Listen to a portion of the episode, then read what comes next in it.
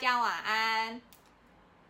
我是小云晴，这一位就是等等讲后面的剧情，所以就请这一位来讲剧情吧。好，谢谢可爱的小朋友。好，好，今天跟大家来讲一个聊一个主题，就是呢，如何延缓身体的老化。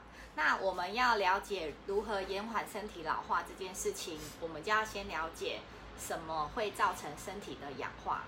根据调查呢，身体每天会遭受大量的自由基攻击，有七万三千次。七万三千次呢，这个的道理就等于是，如果有一个人打你一下，你没感觉；可是他一天如果打你七万三千次下，你会觉得有点痛。对，所以癌症的形成呢，它通常不会是只有这三到五年你做了什么，它是漫长的十到十五年来形成的哦。那简单来说，我们的身体为什么会被攻击呢？其实就是避免自由基。那自由基会从哪里来呢？第一个就是从我们日常吃的鸡鸭鱼肉里面，对，它会有 大量的抗生素跟荷尔蒙。这我知道。还有我们所吃的蔬菜里面呢，也会有大量的农药。再来就是空气污染，还有我们喝瓶装水，其实你也不知道它的来源是哪里来的。再来就是我们讲手机，还有用电脑的辐射。Hello，梅姐，要一起来吗？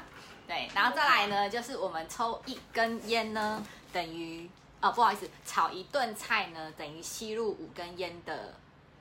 自由基，然后脂肪呢也会增加身体的自由基哦，所以尽量呢让你的身体的体脂肪呢不要超过，尽量维持在呃标准的范围。那女生呢可以尽量维持在二十二到二十六，男生呢可以尽量维持在十七到十九，这些脂肪也会增加。罹患癌症的风险，因为我们知道，我们每增加一公斤，你罹患慢性病的危险就更增加了。还有就是我们吃一些药，还有抽烟，所以如果说你有抽烟啊、吃槟榔啊，还有像。这些都不好。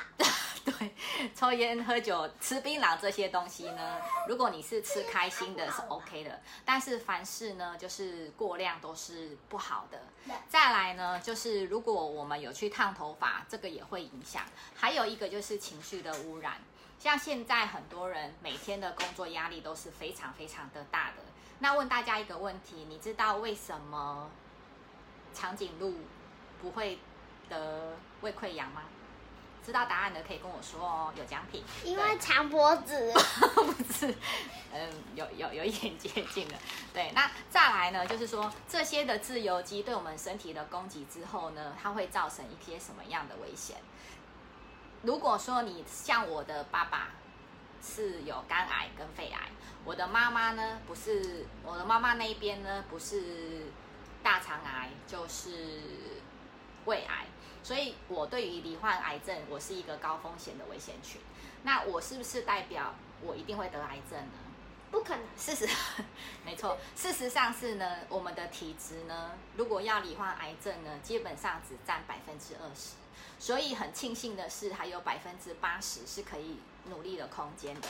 所以，如果你一个礼拜可以持续的三到五天做连续四十分钟以上的运动。这样子对你的身体健康是有帮助的。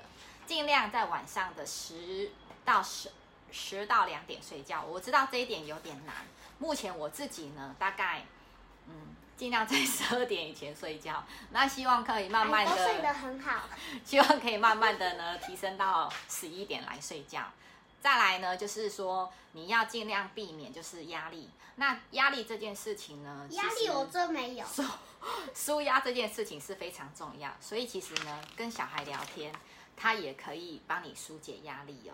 像有一次呢，我们家妹妹出门的时候，她就跟我们讲说：“妈妈，你看那边怎么有一只炸毛狗？大家知道炸毛狗是什么狗吗？”不知道。对，炸毛狗是什么狗呢？对，根据它发挥充分的想象力呢，炸毛狗就是博美狗。对，所以 你看小孩子的想象力是不是有非常无穷大的一个空间？那再来就是在世界卫生组织也有公布说，如果我们摄取了足够的饮食，从饮食当中来摄取的话，其实也可以达到抗癌的效果喽。那这样的一个均衡饮食呢，他建议我们每天要吃，有提到水果里面有脂肪吗？对。对，美美刚刚有提醒我的，对，所以其实呢，食物当中其实真的有一些不可控的因素。那在这边可以跟大家分享几个简单的小小的配方，就是说，我们除了要有足够的饮食之外呢，我们要多摄取的是抗氧化剂。